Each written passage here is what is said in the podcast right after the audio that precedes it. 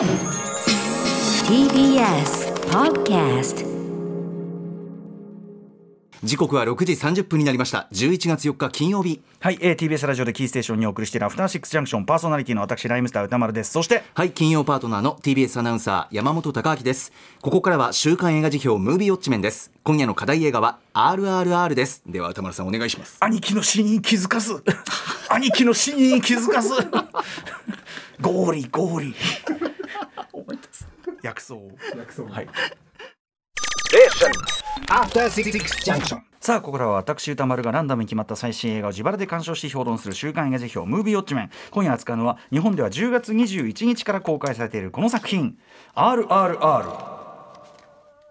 はい、えーインド国内の歴代興行成績を塗り替え日本でも熱狂的なファンを生み出したバーフバリ2部作の創造神 SS ラージャマウリ監督最新作。舞台は1920年代、えーイギリス植民地時代のインド。イギリス軍にさらわれた妹を救うため立ち上がったビームとある目的のため同胞を裏切りイギリス政府の警察となったラーマ。ある出来事をきっかけに出会った2人はお互いの本性を知らぬまま親友となるがやがて友情か使命か究極の選択をする時がやってくる。ビーム役はラージャマウリ監督のデビュー作「スチューデントナンバーワンのえ主演 NTR ジュニア、えーそしてラーマ役はマガディーラ勇者転生でもラージャマウリ監督とタッグを組んだラームチャランさんです、えーまあ、2人スーパースターにテルグー貢献ではスーパースターの2人が、えーまあ、だからその2大スーパースター揃い踏み興行でもあるという感じですね、えーちなみに RRR というタイトルいろんなあのあの意味も込められておりますが最初はこの、えっと、主演の2人のその名前プラス、えー SS ラージャマウリ監督の名前でなんかこう一応コード的に呼んでた名前がそのままタイトルになったというような、ことみたいですね。はい、えーということで、えーもう RRR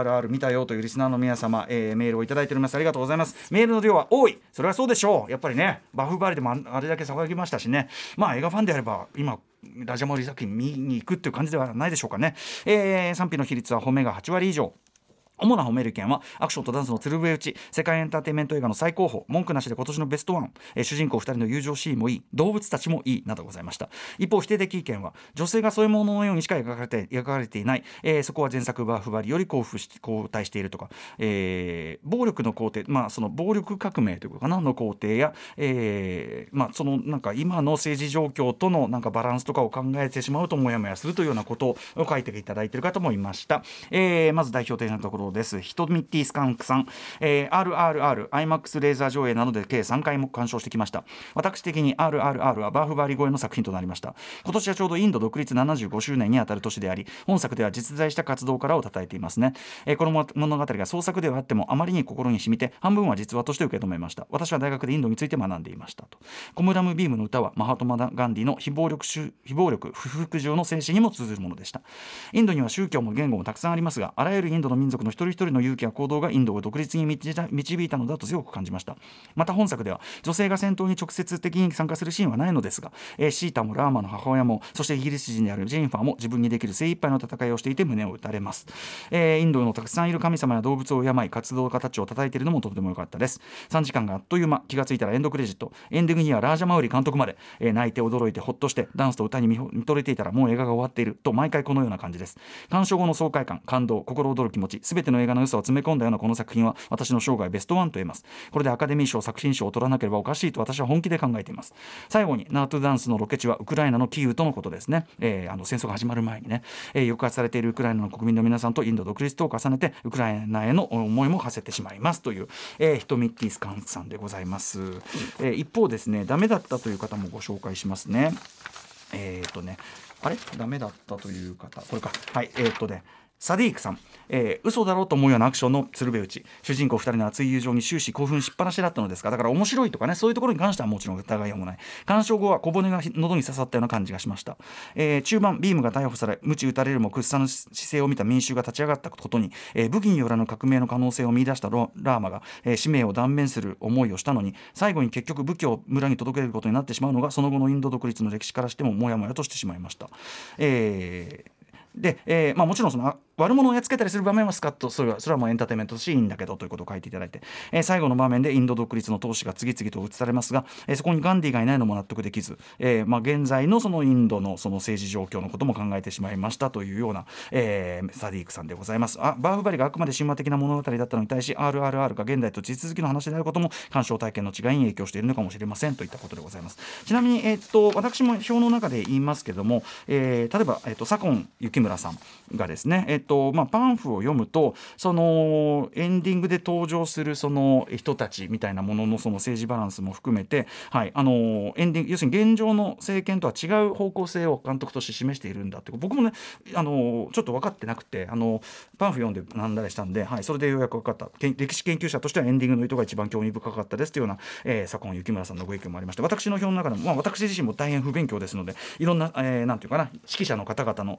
えー文章を読んで勉強したという件をちょっと多めに語らせていただくことになるかと思います。ということで RRR、えー私もですね、まあ、あの SS ラージャマウリ監督をお迎えする前に、えー、と一足お先に2回、えーそしてあの今回も T, T ジョイプリンス品川 IMAX で、え2回見てまいりましたあ2回じゃないだから計3回か見てまいりました。はいえーあの iMAX バージョンは全編、えー1.90対1の比率が続くというやつでございまして。なので、あのーまあ、レーザー iMAX じゃないとダメという仕様ではないですけど、まあ、あの iMAX で見られるなら iMAX おすすめかもしれません、えー特に中盤のある大見せ場、えー縦にも空間があった方があのドガジャーンな決め、えーがよりですねあの映えるということがあると思いますんでね。ということでこの映画辞表コーナーでは2018年1月13日に扱いました SS ラジャマウリ監督の前作バーフバリ2部作の後編王の凱旋2017年の作品ですけどこれあのバーフバリ2部作は前年の20 2017年公開ということであのランキング的にはあの以前のクリード同様のチャンピオン扱いというね前年公開作品だったって確認させていただきましたが、まあ、とにかくあの大熱狂、えー後には、S、後にはですね SS ラージャマリ監督も生でスタジオにお越しいただいたりして、えーまあ、と番組上げてお大熱狂させていただいた歴史的大傑作バフバリ2部作。何しろまあ無類の面白さなんだけども、えーそのド直球の面白さというのはですね実はとても、えー前編周到に丁寧に構築されているからこそのものだよと、えー見れば見るほど細部にまで行き届いた工夫仕掛け配慮に感服させられてしまいますよというようなことをその辞表で僕言いました、えーこれ書き起こしがホームページにアーカイブされてますのでぜひご参照ください。で今回待望の新作 RRR もしかりでですね、えー例えばですね詳しくは後ほど言いますけど、えード派手でキメキメなアクションシークエンスそれぞれに実は、えー火と水とか、まあ、主人公たちが背負った象徴性が必ずと言っていいほど巧みに織り込まれていて単に面白い豪快なだけではない厚み深みをシーンごとにもたらしているということだと思います。特に今回の RRR はそういうアクションシーンとしての構造と言ってみれば詩的な象徴性が一体化したようなうんいわばポエティックな見せ場の構築法というかというべき独自の語り口がすごいところまで来ている一作という言い方ができるかなと思います、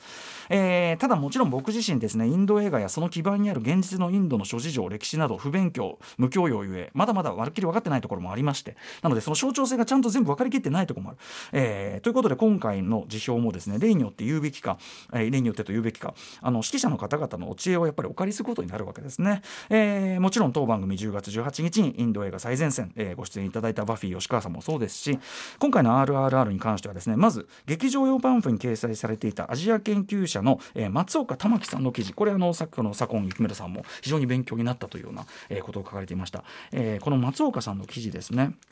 この中にですね、まあ、あの先ほども触れましたが先月先先日10月20日に SS ラジャマル監督再びラジオに生出演していただいた時にも、えー質問しましたけど本作のエンドクレジット中、まあ、カーテンコール的このエンドナンバーの中でですね歌い込まれてイラストが出てくる人たち要するに、まあ、インド独立運動に関係がある方々ということみたいですけどそれがどういう人たちなのかの詳しい解説が、まあ、まず松岡玉樹さんの解説に載ってるわけです。これがまあすごくもちろん勉強になりましたし特にですねそれぞれの人物も地方方が違えばほとんど知られてない、えー各地方からねこう出てるんですけど地方が違うとお互いそんなに知られてないもっと言えば主人公たちのモデルとなった2人もテルグ語圏以外では知ってる人は少なかったと思われるってことらしいんですね。えーあるいはですねその現代のモーディ政権下ではヒンドゥー至上主義のシンボルに取られかねない、まあえっと、国旗の中の一色サフラン色、えーというね、まあ、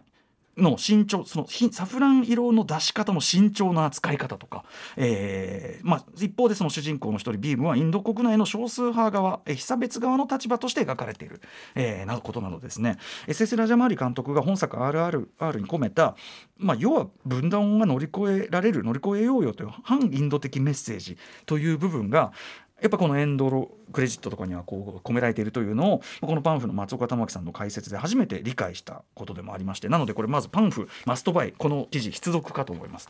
あとですね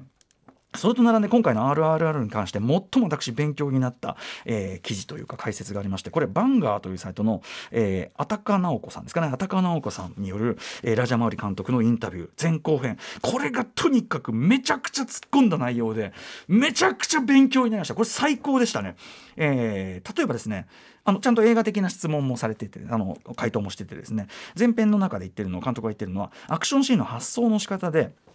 え最初にあるのはたった一つのイメージでそのシーンで最良のカット。シーン全体の中のただ一つのヒロイックえー、とヒロイックフレームを決めるって言ってるんですよ。ヒロイックフレーム、えーでそこから逆算していろんなことを詰めていくんだみたいなことを語ってると。これ要はこれいわゆる記名のことだと思うんですよね。記名。で、えーそこから何しろ発想していくんだというのはラージャ・モーリ監督作の、まあ、見栄を切る感覚っていうかその圧倒的なインパクトと気持ちよさ。まあ、からして、まあ、見てる我々としては納得だと思いますしこれあの日本製アニメの記名イズムあるいは歌舞伎とか時代劇の、まあ、見栄を切るという、えーカルチャーですね。それにまあ触れている日本人観客とやっぱラージャモリ監督作相性いいのも、まあ、ちょっと無べなるかなという気がするようなお答えでございました。またですねこの同じくあたか直子さんインタビュー後編ですけども、えーこの間バフィー吉川さんにも教わった通りですねそれぞれの言語それぞれの地方で異なる文化圏があり、えー当然のようにそれぞれに映画館映画界というのも複数あるインド、えーまあその RRR はテルグ語いわゆるトリウッド作品なんですね。これあのちょちなみにですねキネマ旬報でさえ RRR について無造作にボリウッドってノーチェックで書いてるところがあったりしてこれはさすがにちょっと映画専門してちょっとちょっと途方じゃねえかなっていうふうに思ったりするんですけどまあともあれそうやってある種映画界自体もこう、まあ、分けられてるわけですね。でまあそのこっちの言葉の映画はこっちでは全くこう見られてないとかそういう状況をやはり乗り越えていこうというのを SS ラージャマウリ監督いろいろ動いてきたという話をこの後半では主にしてるんですけどもこれもですね僕不勉強で全く知らなかったことで主人公、えービームのモデルとなったコムラム・ビームさんという方この方は、えーテランガーナ地方テランガーナ人なんでラーマのモデルとなったアルリ・シッタラマラージュさんは、えーアンドラ人アンドラ州アンドラ地方の方、はい、でこの2人は歴史上会ってない2人なんだけどその空白の2022年から2023年歴史にあんまり残ってないこの間にもし会っていたらというイフストーリー、まあ、イングロリアス・バスターズに強く影響を受けたというラージャ・マウリさん言ってますけど、まあ、が今回の RR なんだけどとにかくこのテランガーナとアンドラという地方。実は2014年にテランガーナ地方は、まあ、いろいろ歴史的経緯もあってアンドラ・プラデーシュ州から分離独立してでテランガーナ人アンドラ人共にテルグ語を話す人々同士が反目敵対するようなムードが強かった時期というのが、まあ、一時期はあったということらしいんですね。っていうことを踏まえればこの主人公2人の立場を超えた団結の物語。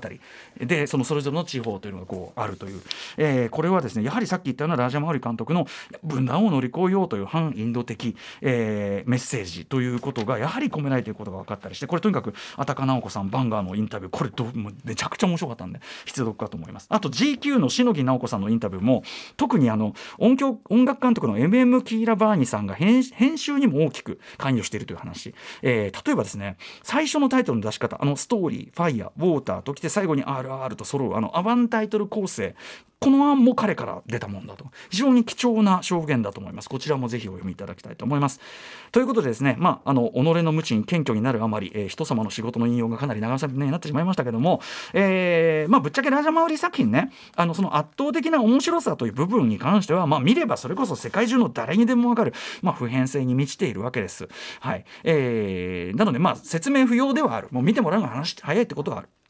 例えばですね、えー NTR ジュニアラーム・チャラン、えーテレビ国園のスーパースター2人が揃えばこれをやらせないわけにはないだろうというふうに監督も、えーあちこちでおっしゃっております、えー途中のダンスシーンですね、えーまさしくその驚異的な2人のシンクロ率、えー部分的に早送り駒落とし的な処理も加えつつ、えー植民地支配民族差別への抵抗カウンターという監督も信奉するブルース・リー的精神を、まあ、誰の目にも明らかなこうエンタメとして昇華して見せて、えーなおかつ、えー後半脱獄シークエンスの伏線にもここしっかりなっていてという感じでこのようにですね先ほども言った通り一見エンターテインメント性をひたすら追求したように見える見せ場もうこのねあのダンスシーンなんか楽しいだけのシーンに見えるわけです。なんだけどそこにも必ずと言っていいほどより大きな背景例えばもちろんその植民地支配とその抵抗という話です。二次事実差別の問題。文化的差別の問題ですね。西洋的文化のが上だっていう考え方へのそのカウンターという部分があったりとか、えーより深い象徴性というのが重ね合わされているから、まあ、ラージャ・マウリ作品、えーすごいというね。特にこの RR はそこが進化しているということだと思います。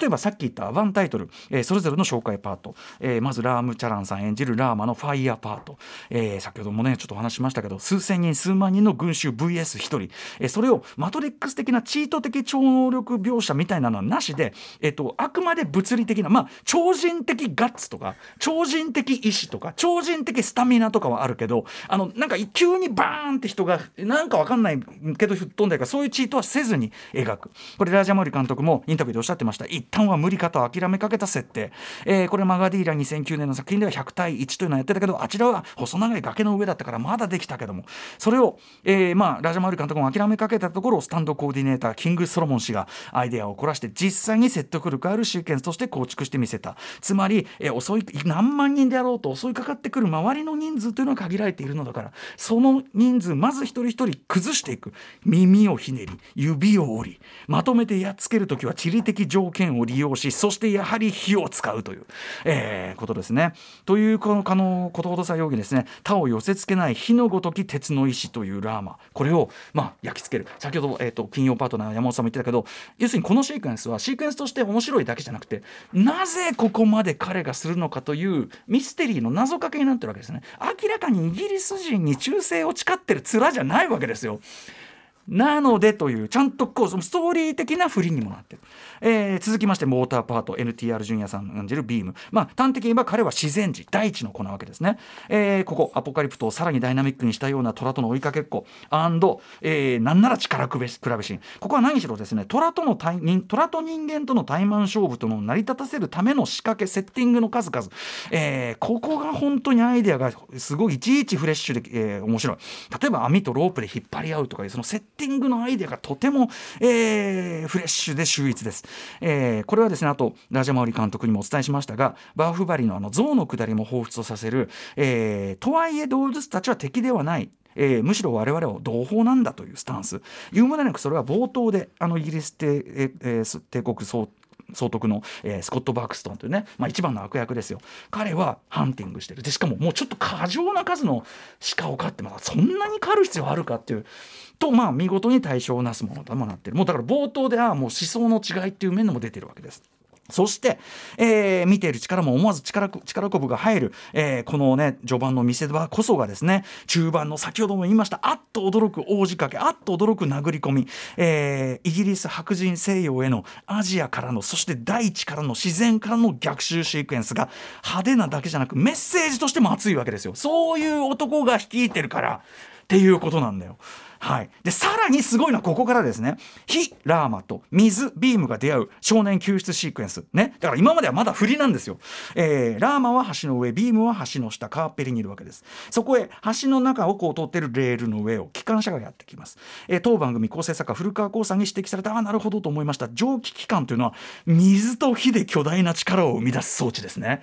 そして言うまでもなく同時にこの蒸気機関というのは大英帝国のパワーの源なぜ植民地支配地なんかできてるかといえば産業革命があったからです。なのでそのシンボルでもある、えーでこれ、えー前日篠木直子さんのインタビューね監督のインタビューによれば川の上の男のこれは、えー、と要するに列車の火火災爆発で火の海となった川の上に取り残された男の子は危機に飲み見舞われている当時のインドのメタファーでもある。さあこの時点でもう何個象徴が重ねられてるんだということなんですけども。で、えー橋の上とした運命的にビビビッと目があったラーマとビーマ馬とバイクそしてロープを使ってあっと驚くレキュレスキュー作戦をこれからやるわけですけどもここもですね、えー母なるインド万歳と書かれたその独立運動当時のその旗をですねまずラーマがこうバイクでバッと取ってでボーンと下に落ちてまずそれを水面でファーッと濡らしてで、えー、ビーマギですね子供と入れ替えざまにポーンとビーマに投げ渡す。で、えー、でも旗と旗とより一緒にそのビームは炎の中にわーって突っ込んでっちゃう。で子供を安全なところ川岸にポーンと投げ落としたラーマンは心配げにその反対側の自分がバーッとこう向こうに行っちゃったビーマの炎の方を見つめていると炎の中から濡れた旗にくるまって炎を免れたビームがバーンとやってくる。で2人ガシッと手を組んでお互いの名を名乗るオルアラマおいらビームガキーン RRR 最高。つまり火と水という対照的な2人が手を組んだ時にインドは救われ独立はなるというメタファーがアクションの面白さの構造と完全に一致されて提示されてる。すごいシーンだよこれ。この後もですねラジャ・マウリ監督曰く10分に一度これ級の見せ場が連続するので、はい。まあ、とにかく、アイデアが豊富な全部はねあの触れきれておりませんが、はい、例えば、えー、まあ、あっと驚く殴り込みシーン、さっき言ったのもそうですし、えーと、例えばですね、後半のあのまあ、あっと驚く、まあ、でもあっと驚いてばっかなんだけど、あっと驚く脱獄シーン、えー、1975年、インドの国民的ヒット映画、炎オマージュとも言われてるし、えー、私個人的にはミラクルカンフー、アシュラ、そしてエルポエルトポ的なものも感じた、その脱獄シークエンス、驚きのアクションシーン、えー、これ、ラームチャランさん側をワイヤーで釣っているということなんだけど、ここも実は序盤、2人が超仲良くなって、キャッキャキャッキャやってる場面の中にこの脱獄劇の伏線がちゃんとあるんです。皆さんお分かりだろうか？よくできてるね丁寧だね。もちろんさらにクライマックスランボーアポカリプトをさらに100倍派手にしたようなジャングル内、えー、海流地戦これも最高でしたしね。そしてもちろん冒頭から繰り返されるもう腹渡が煮えくり返る屈辱的な人種差別的なセリフをものの見事に弾丸とともにてめえにお返しするぜという、まあ、痛快無比なそのラストに至るまで。はい。えー、まあもう最高ということでもちろんねあのおっしゃられた方言う通りバフバリよりお話上女性の役割がかなり少なくなっているのはまあ物足りないとこではありますね。えー、まあただ今回はね言っちゃえば一種のブロマンスもの2人の男ものなのでというところはまああるとは思いますがおっしゃることの意味は分かりますとにかくあの、えー、もろもろのそのなんていうんですかね事情みたいなものをさらに分かったようで見るとその込められた偶意とそしてそれがアクションの構造といかに一致しているかよく分かってですねやっぱりそのラージャ・マウリ監督の作品構築の仕方独特だし他には類例がないしベタのようでいて他の人とは違うのはやっぱそういうとこだと思うんですよね。はい、えー、ということで、まあ、バーフバリも素晴らしかったですがこれまた違う進化の方向で RR すごい作品だなというふうに言わざるを得ないですしまあとにかく面白いということに関していちいち言わなくてもいいぐらいむちゃくちゃ面白いです。あの3時間超えとか言ってますけど全部面白いんであっという間です。本当にこれはあの比喩ではなく、はい。えー、ぜひぜひあの劇場のとにかくでっかいスクリーンで特に僕やっぱ IMAX あの途中の殴り込みねブワーってねどうだガーうわードガシャンガチャン。しばらく俺数分間開いた口塞がんなかったですよね。なんだこれ。あしかもそのその場面から始まる戦いのラーマとビームがついにお互いの正体を知り対峙するところのビームの後ろは水でホースがブシャーってなってる。こっちは炎で花火がブシャーってなってる。ああいう記名であり象徴性の重ね合わせでありもうそういうところも含めてもう一個一個ディテールかかってたらキリがない。えー、ということでまあまあとにかくあの今かかってる保証します。今映画館で日本でかかってる映画で面白いの。間違いない。1万 RRR です、えー、面白い映画が見たければぜひぜひ劇場で落ちてください。さあということで来週の候補作品の、えー、っと9作品を発表していきます。まずは、えー、最初こちら。犯罪都市ザ・ラウンドアップ、はい、マ・ドンソク最新作です。続いてはこちら。チケット・トゥ・パラダイス。3つ目。パラレル・マザーズペドロ・ア、アルモドバル最新作です。4つ目。窓辺にて。はいあのえっと東京国際映画祭観客賞を取りましたね。えそして5つ目。アムステルダムアムステルダム。6つ目。線は僕を描く。7つ目。先週のリスナー枠に入れました、えー、夜を越える旅8つ目。もっと超越したところへ。そして最後の候補はリスナー推薦枠です。えー、っと草結びさん宇多丸さんにウォッチしていただきたいのは韓国映画君だけが知らないです。ネタバレはできない最高スリラー映画ですが鑑賞中感情がいろんなところへ行ってしまう不思議な体験でした。宇多丸さんでもこの映画の展開にはうなるはずです。ということで Let's ガチャタイム。今週はどうですかね、まあ、どれ来ても面白そうですけどね、はい、また来週あたりがちょっとビッグタイトルが続いちゃうんでね、うん、ああ、来た、えー、1個目、えー、7、夜をあ夜を越える旅、せっかくあったのに、ごめんね、やっぱりプーチンがさ、ちょっとウクライナ支援でもう一回1枚、おい、せっかく当たったのにさ、えー、9かな、6、6、6が、6, ね、6だね、これはね、えー、線は僕を描く、あ小泉監督、あのあれですね、はい、あのちはやふる、ちはやふる以来、非常に評判もいいんで、行ってみましょうか。ということで、 Let's ガチャではね、行ってみよう。お願いします。夜を越える旅すいませんでした。せっかく当たったのにね。ねすいません。はい。あでも小泉さん先週は先週は外れたのが次の週は当たるパターン多くない？ああそっか。なんかね。結局戻ってくるんだ。一回。俺の一枚は戻ってこないけど。えーっと ということで、えーこの映画を見たという方からの感想をお待ちしております。また評論してほしい映画も募集中です。リスナーされた方々は元気に2000円元気2000円です。朝朝が歌丸と思います。歌丸アットマーク TBS.CO.JP までえー全部書き起こしを。ちょっと station. After City Junction.